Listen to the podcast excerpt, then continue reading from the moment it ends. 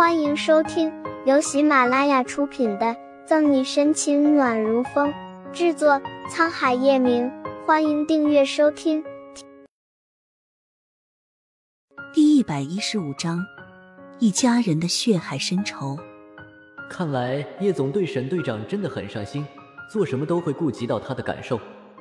只是不知道这样到底好不好。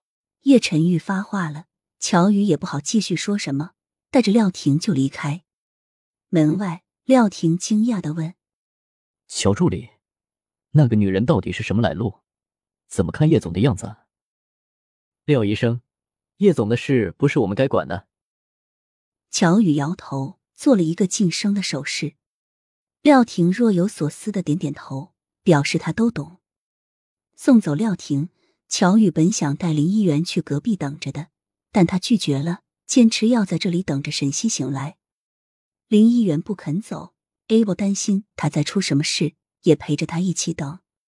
天色渐渐灰暗，眼看着要下雨。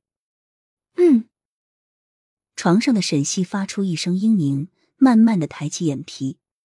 刚睁开的眼没有适应房间里略微昏暗的光，模模糊糊的有点花。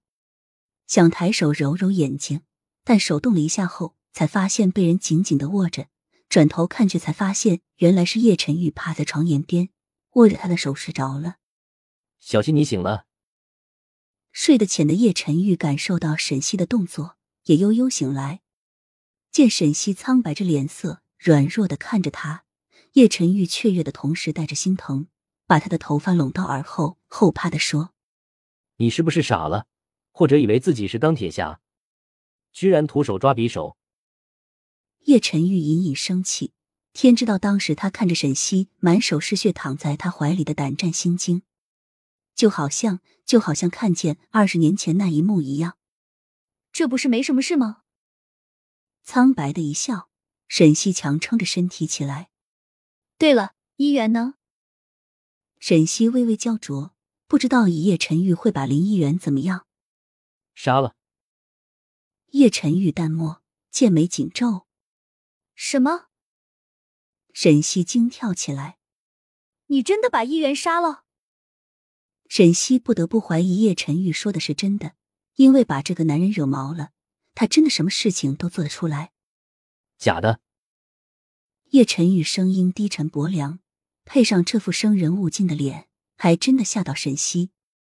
猜到沈西在想什么，叶晨玉迈着修长的腿过去打开门，对守在外面的乔宇说。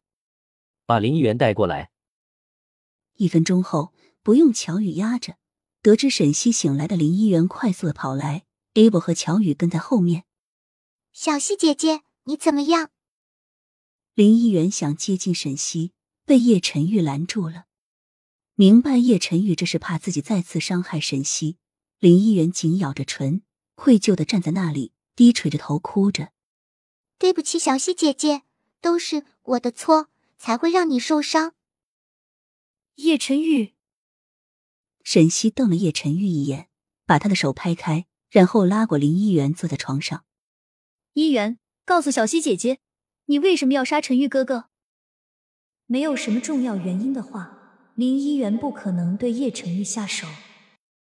而且他也可以看出，平时林一元对叶晨玉也像哥哥一般的喜欢着。说到原因。林一元水灵灵、清澈的眼睛里带着仇恨，紧攥着粉拳。